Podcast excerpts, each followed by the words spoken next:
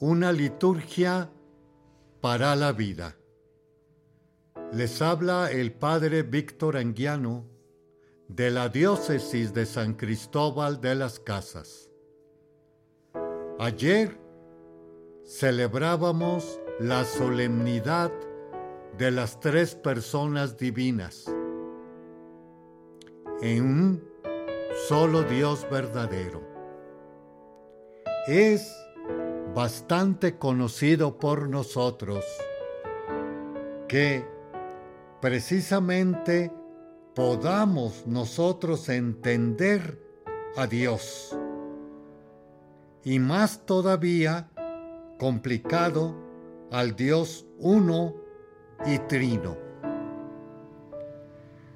Vamos a ir poco a poco aclarando esto para que nos ayude parcialmente a entender este misterio y recordando que misterio no quiere decir que no lo podamos entender, sino que no lo entenderemos completamente, plenamente, ya que Él es Dios y nosotros somos criaturas.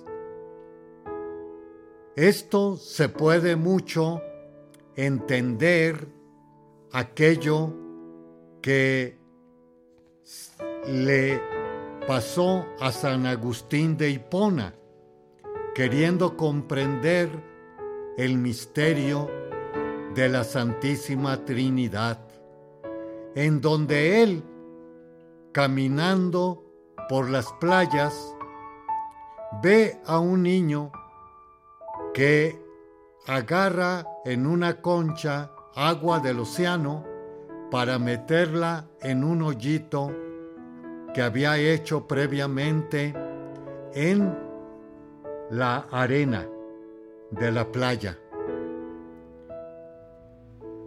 Observando esto, San Agustín le dice, ¿qué estás haciendo? Y él le contesta, quiero meter en este hoyo el océano. Pero eso es imposible, le responde el santo. Pues también tú poder entender este misterio en tu cabeza o pensamiento. La Santísima Trinidad, inicio de la segunda etapa del tiempo ordinario. Y lo va a decir el próximo domingo, color verde, que significa maduración de nuestra fe en esta Trinidad Santísima. La primera lectura de ayer, tomada del Éxodo, precisamente nos está hablando de ese Dios compasivo y misericordioso que previamente este pueblo había pecado con la idolatría. Y Moisés sube al pueblo, al Sinaí, para renovar de nuevo las tablas, los mandamientos, base de la alianza con su pueblo. Con esta idolatría, sin embargo, Dios no procede al exterminio, a la desaparición de su pueblo, sino vemos en ello precisamente en Moisés que se inclina, lo adora y precisamente exclama, yo soy el Señor, el Señor Dios, compasivo, clemente, paciente, misericordioso y fiel.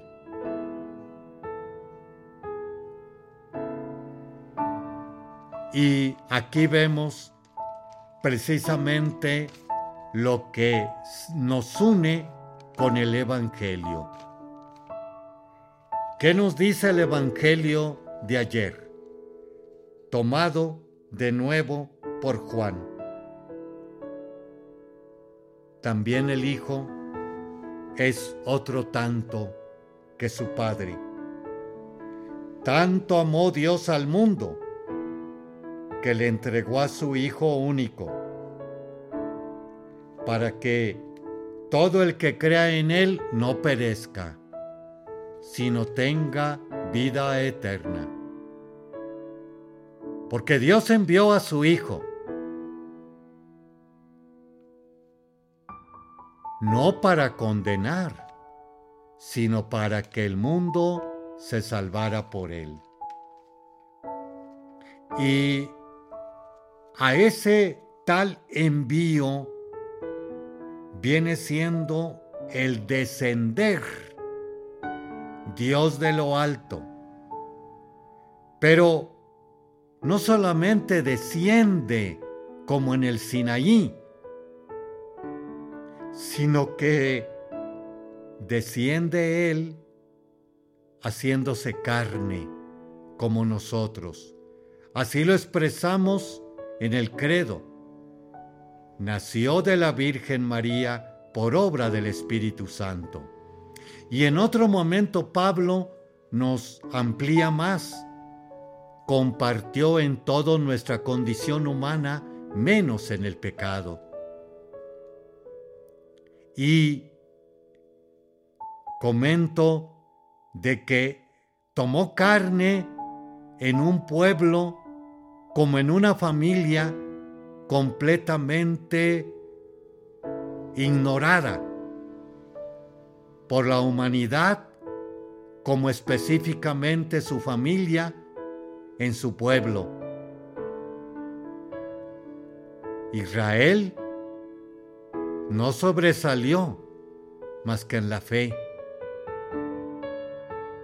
de la cual nosotros somos parte de ella. Y también por eso a ellos, a los israelitas, le llamamos nuestros hermanos mayores. Al descender Jesús y hacerse hombre y compartir en todo en nosotros, precisamente es, nos lo dijo la semana pasada, en aquella pregunta que le hace Felipe. Muéstranos al Padre y esto nos basta. Felipe, tanto tiempo he estado con ustedes y no conocen al Padre. Quien me ve a mí, ve al Padre. Y de nuevo, el Señor compasivo, misericordioso, benigno. Y también aquí podemos más ampliar en Jesús que Él obra como obró en el primer momento su Padre, como el Dios de Israel, recordando que les dice a los de su tiempo, en aquel paralítico, tus pecados te son perdonados. ¿Y quién es este que hasta los pecados perdona? Está blasfemando y también aquella tempestad en el lago con sus discípulos. ¿No te importa que nos hundamos? Y se levantó el Señor, cállate y enmudece a los vientos, al mar. Y la exclamación de sus discípulos, ¿Quién es este que hasta el viento y el mar le obedecen? O también aquel militar romano, di una sola palabra y mi criado quedará sano. Y de regreso él pregunta, ¿a qué horas se le quitó la fiebre? Y recordó que a esa misma hora Jesús le había dicho lo mismo. Aquí tenemos pues a dos personas, el Padre y el Hijo. Haremos un pequeño espacio y regresamos. Le esperamos.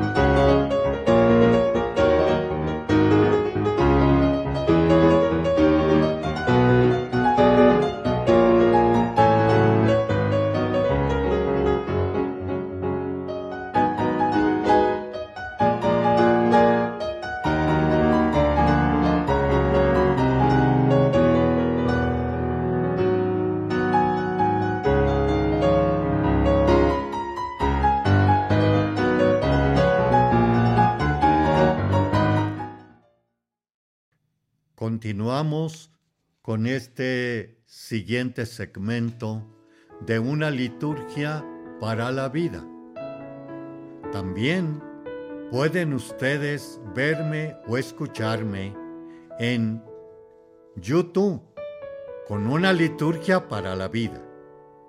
E igualmente en Spotify, Apple Podcasts, Google Podcasts, Amazon Music o iHeart Radio. Les agradecería un like para poder continuar con estos mensajes semanalmente en el crecimiento de nuestra fe cristiana y católica. Hemos estado viendo eh, la Santísima Trinidad o las tres divinas personas. También nos puede ayudar mucho en que en los primeros momentos de esta vida como humanidad ante todo, Dios se fue poco a poco desdoblando, dándonos paulatinamente su acercamiento a Él. Antiguo Testamento con el Dios que es, yo soy, o también lo muy conocido en los tres primeros mandamientos del Decálogo. No tendrás otros dioses delante de mí. Santificarás las fiestas y también no tomarás el nombre de Dios en vano. O más fuerte, escucha Israel, el Señor es un solo Dios. Lo amarás con todo tu corazón con toda tu alma, con toda tu mente, con todo tu corazón. Ahora, vamos a tomar de San Agustín para poder conocer la manera de las tres divinas personas. Nos dice San Agustín que Dios es amor. Dios es amor quiere darnos a entender de que no solamente Dios ama a unos, sino ama a todos. También el amor en Él no es un atributo solamente, una cualidad, sino Él es amor. Si nos adentramos en esto, tendremos consecuentemente un Dios que tiene que compartir ese amor a otros. Si no sería un Dios egoísta y hedonista. Y de ahí viene, por un lado, el amante y el amado, que sería en este caso su Hijo, Jesucristo nuestro Señor. Y quien da esa unidad, esa consistencia, esa solidez del uno para con el otro, es el Espíritu Santo. Y ahí tenemos precisamente la Trinidad de estas personas. Pero también como decíamos anteriormente, debemos más ahondar en el Espíritu Santo. Y nos lo aclara la celebración de la semana pasada, cuando el Señor, por un lado, nos aclara de el Espíritu Santo, que Él les va a enseñar a comprender todo lo que yo les he enseñado. Por otro lado, serán mis testigos. Va a ser en la fuerza para poder ser testigos en el caminar de esta vida. Y por otro lado también nos aclara que llegará Él, el Espíritu Santo, a ahondar en la verdad. Aquella verdad que también se queda muy interrogante Pilato. ¿Y qué es la verdad? Que previamente el Señor le dice, yo vine a ser testigo de la verdad, y todo aquel que escucha mi verdad, escucha mi voz. Allí tenemos pues la acción también ya más eh, clara en estas tres divinas personas. Que de ahí hay que entender también que Pablo, versado mucho en las escrituras, criado a los pies de Gamaliel, se los dice muy claramente a sus paisanos en la segunda lectura de hoy, que precisamente nos relata a final de la carta. Y dice así, los saludan todos los fieles la gracia de nuestro Señor Jesucristo, el amor del Padre y la comunión del Espíritu Santo estén siempre con todos ustedes. Expresión que también es usada por el ministro que preside en las Eucaristías.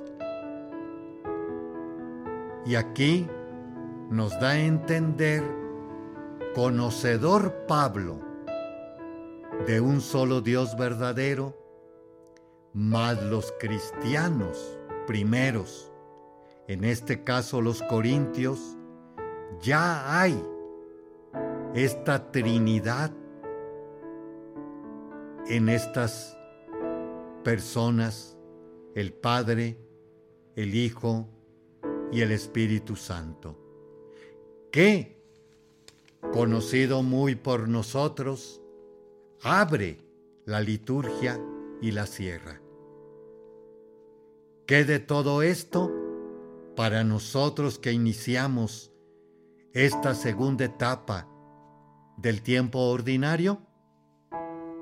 Sería ciertísimamente, primero, que nuestro Padre quiere que todos los hombres se salven.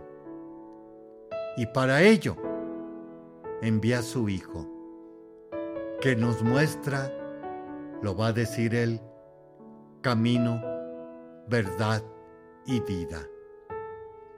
Y por otro lado, repitiendo, el Espíritu Santo nos dará la comprensión en la enseñanza, en la verdad y ante todo en el mundo, ser testigos, porque previamente lo había dicho el Señor, ustedes son la luz del mundo y la sal de la tierra. Haremos otro espacio y regresamos en unos momentos. Le esperamos.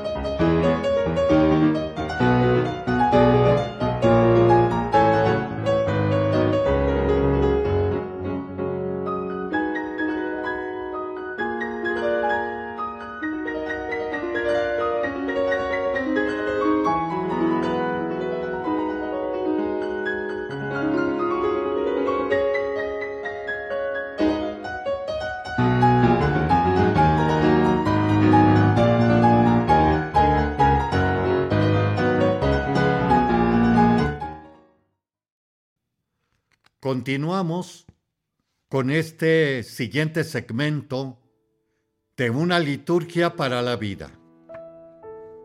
Vamos a seguir viendo los símbolos, la tradición y teología de la Pascua. Como acabamos de comentar en el primer segmento, iniciamos la segunda etapa del tiempo ordinario.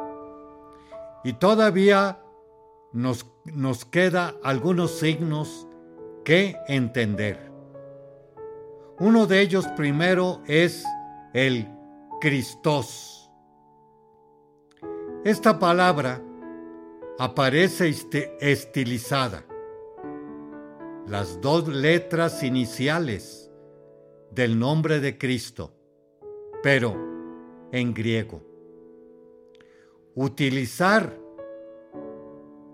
en los ornamentos litúrgicos los manteles del altar, los zambones y los adornos de madera o de metal, como viene siendo el altar, los sagrarios, los vasos sagrados. También los vemos en las puertas, vitrales y actas de bautismo no se conoce muchas de las ocasiones el significado. La letra R en griego se escribe con una P para nosotros. La X se pronuncia con una aspiración y también en latín la encontramos como CH, pero sonido aspirado. Algunas personas sustituyen la X por una cruz. sobre la que colocan la P, desviándose del simbolismo inicial.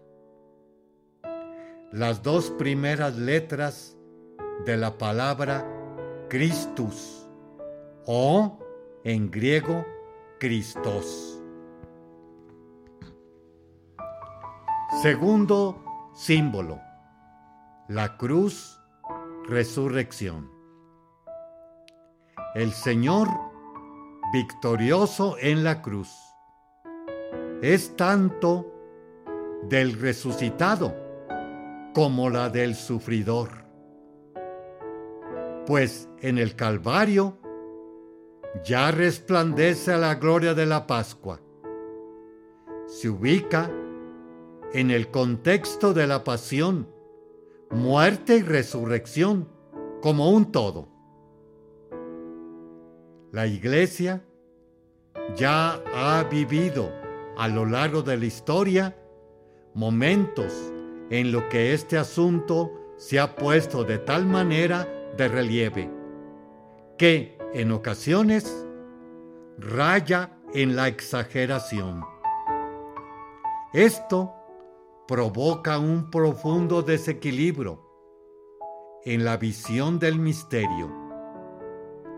En otra época, la cruz se ha exaltado de manera que la resurrección ha caído en el olvido.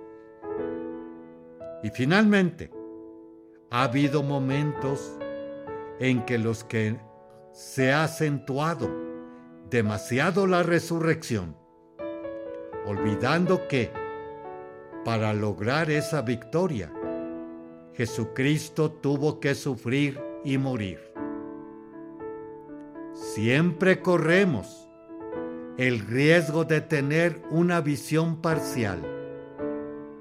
Por eso debemos estar atentos cuando situemos y relacionemos los hechos, sobre todo en lo que se refiere a los acontecimientos del misterio salvífico y cuando los vivimos en el momento presente. Sabemos que nuestra vida diaria es un verdadero misterio pascual, un paso que la fe debería de ser una Pascua de la liberación impulsada por la gracia.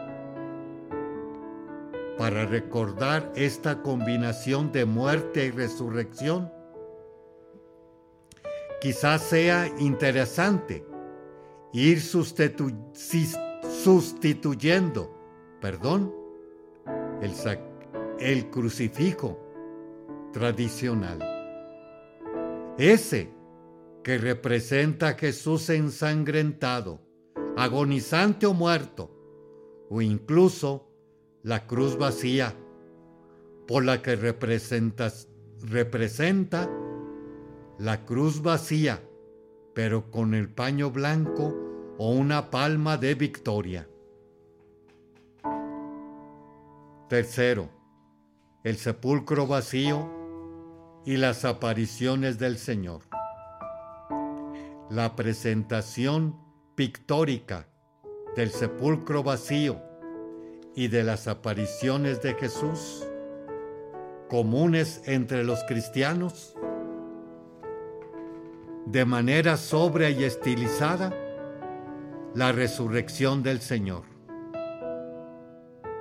En efecto, si se analizan los relatos de los apóstoles sobre este acontecimiento, puede verse que los testigos son unánimes al comprobar dos hechos, que sepulcro está vacío y que el Señor se les apareció vivo varias veces a determinadas personas, muy especialmente a los apóstoles o personas muy cercanas a Él, como la Magdalena.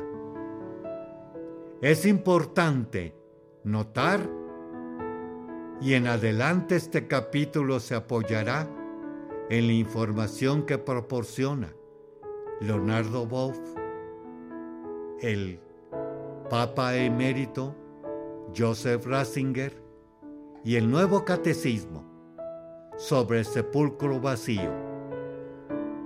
Que este tema pueda leerse de varias maneras. El sepulcro vacío es en sí, no es prueba de la resurrección para ningún evangelista. De hecho, según los relatos de los evangelistas, el sepulcro vacío, en lugar de despertar la fe, fue motivo de miedo, espanto y temor.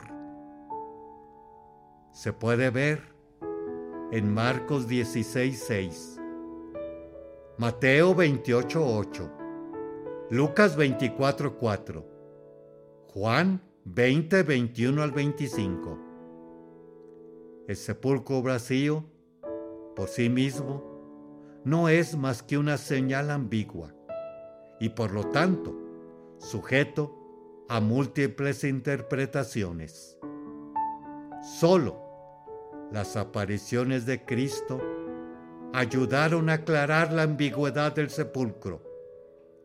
Gracias a esta interpretación, los cristianos pudieron entender con la luz de la fe que sepulcro vacío era un importante signo de resurrección del Señor.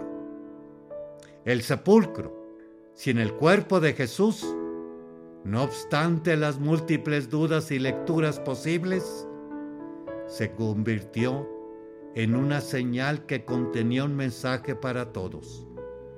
Era una invitación a la fe, pero todavía no llevada, no llevada a ella. La fe en la resurrección no se originó en el descubrimiento del sepulcro vacío y en el testimonio de las mujeres, sino en las apariciones del Señor Jesús a los apóstoles. Pablo presenta a los corintios una lista de las apariciones de Cristo a sus discípulos. En 1 Corintios 15, 3 y 8. En Marcos es recurrente el tema de la resistencia de los apóstoles. Rechazan el testimonio de María Magdalena y los dos discípulos las apariciones no fueron aceptadas por los apóstoles, sino hasta que el Señor, resucitado, se manifiesta a los once en un momento en que estaban reunidos. Marcos 16, 9, 14. Los reprendió por su falta de fe y su porfía en no creer a lo que se había escrito de él.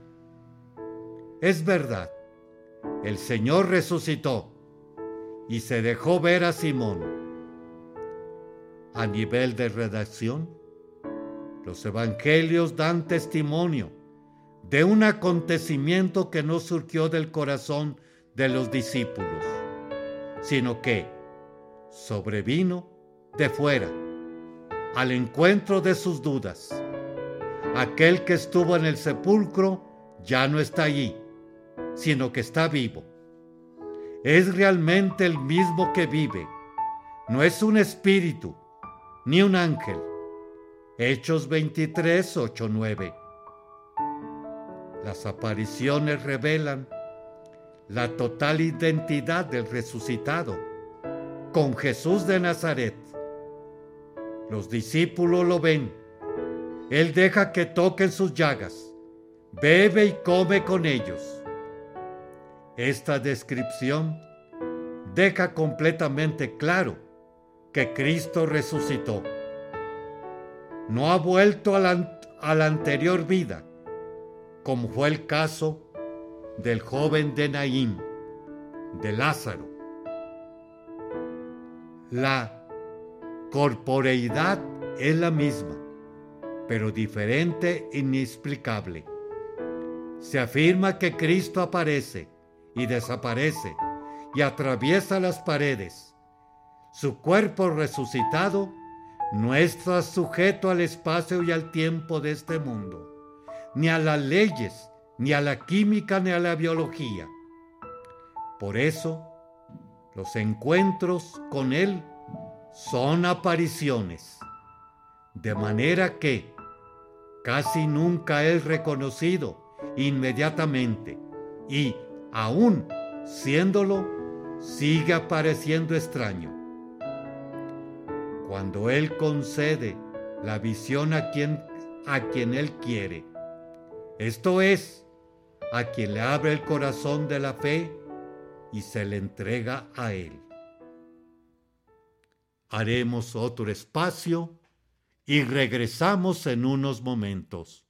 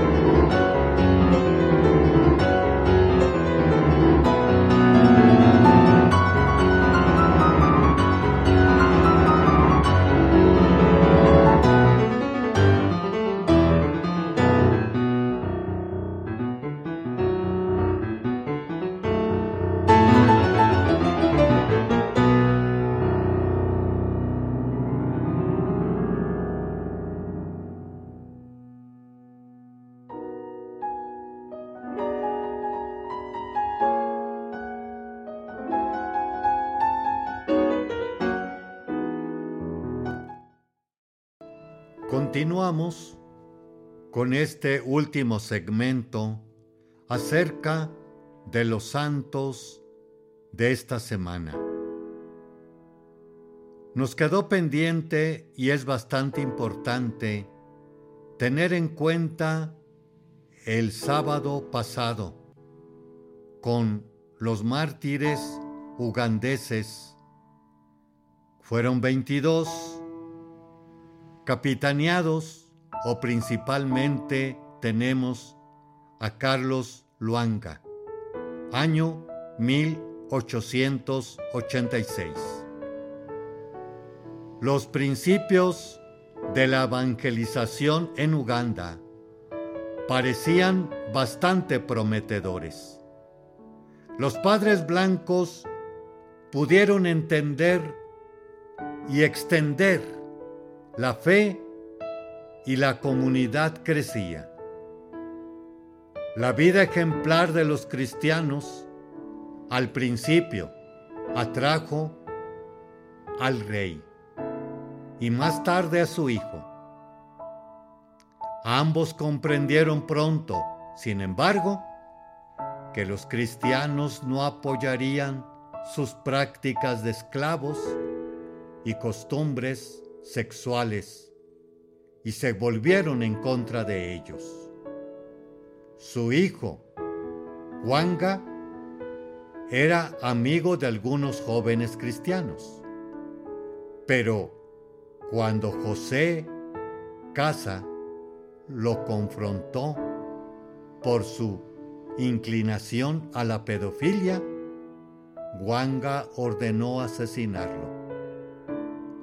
Carlos Wanga era un favorito en la corte y líder de la comunidad, y estaba instruyendo en la fe a varios jóvenes que servían al rey. Los bautizó casi inmediatamente antes de su martirio. Estos jóvenes son parte de los más 100 mártires cristianos de Uganda de edades comprendidas, en su mayoría de 13 a 25 años. Fueron canonizados durante el Concilio Vaticano II, en presencia de obispos de todo el mundo. En el año siguiente a su martirio, el número de catecúmenos ascendió velozmente en Uganda el catecismo nos dice, La alternativa es clara. O el hombre controla sus pasiones y obtiene la paz, o se deja dominar por ellas y se hace desgraciado. Número 2339.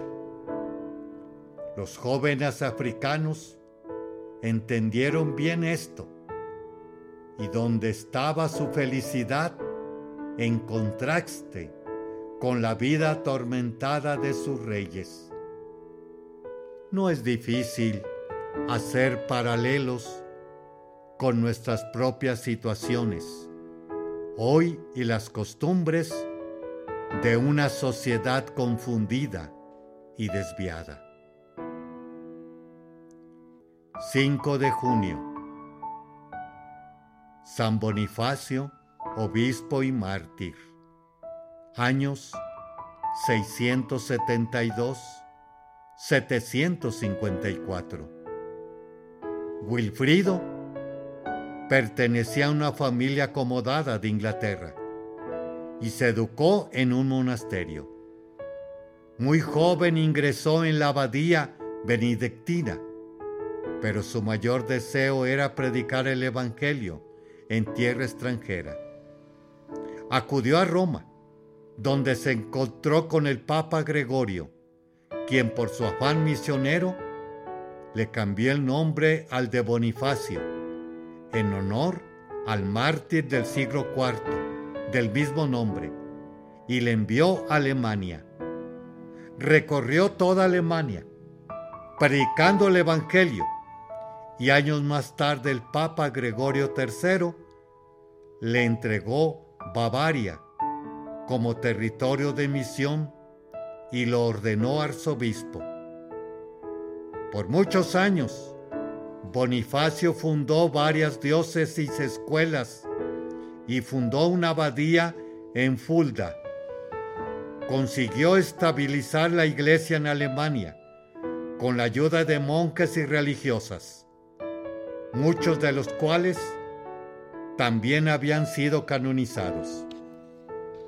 Existía una bella leyenda según la cual Bonifacio se enteró de que en un poblado los habitantes se congregaban alrededor de un árbol dedicado a un dios pagano y sacrificaban a un niño. Bonifacio llegó al pueblo, taló el árbol y en cambio los ofreció un árbol pequeño como árbol santo. Por su predicación, el pueblo se convirtió y ese árbol fue el origen del árbol de Navidad. Mientras se preparaba para administrar la confirmación a un grupo de conversos, una banda hostil llegó al monasterio y asesinó a todos. El catecismo afirma, porque cree en el designio universal de salvación, la iglesia debe de ser misionera. Números 851. Bonifacio es conocido por su enorme espíritu misionero, su gran labor de unificación de la iglesia y su estilo de trabajo en colaboración con otros. 6 de junio. San Norberto, obispo. Años 1080 a 1134. Nació de una familia noble de Francia. Norberto tenía vida llena de comodidades y placeres, pero tuvo una fuerte experiencia de conversión cuando su padre mató a un hombre, lo cual le hizo reflexionar sobre el sentido de la vida. Entonces entregó todas sus posesiones y se retiró a orar en un valle del norte de Francia. Pero su soledad no duró mucho, porque pronto le siguieron 40 compañeros. Norberto tenía una gran relación con San Bernardo. Asistía en Alemania una gran convocación católica cuando surgió una disputa sobre el arzobispo de Magdeburgo y los ciudadanos. Reconociendo la santidad de Norberto, lo eligieron como su arzobispo. En obediencia, aceptó y luchó por la reforma de la iglesia, aunque su vocación más profunda era la contemplación. Norberto vivió profundamente lo que nos dice el catecismo sobre la contemplación. La contemplación es mucho. La escucha en la palabra de Dios, en la obediencia de la fe, acogida incondicionalmente del siervo y su adhesión amorosa del Hijo. Números 27:16. Era además muy devoto de la Sagrada Eucaristía y de la Santísima Virgen. También fue un gran pacificador y promotor de la oración personal y comunitaria de los sacerdotes de su diócesis. Muchas gracias, hermanos y hermanas, por habernos dejado llegar a sus hogares. Se despide de ustedes el Padre Víctor Anguiano de la diócesis de San Cristóbal. Muchas gracias por dejarnos entrar a sus hogares y a su corazón en nuestra fe cristiana y católica.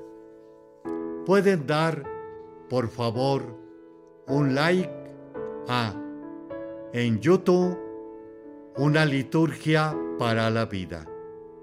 Además, en otros medios como es Spotify, Apple Podcasts, Google Podcasts, Amazon Music como iHeart Radio. Feliz noche y tarde para todos ustedes. Que nuestro Señor nos siga ayudando cada vez más con ayuda del Espíritu Santo y María al puerto final en la otra patria después de esta, en la casa eterna del Padre.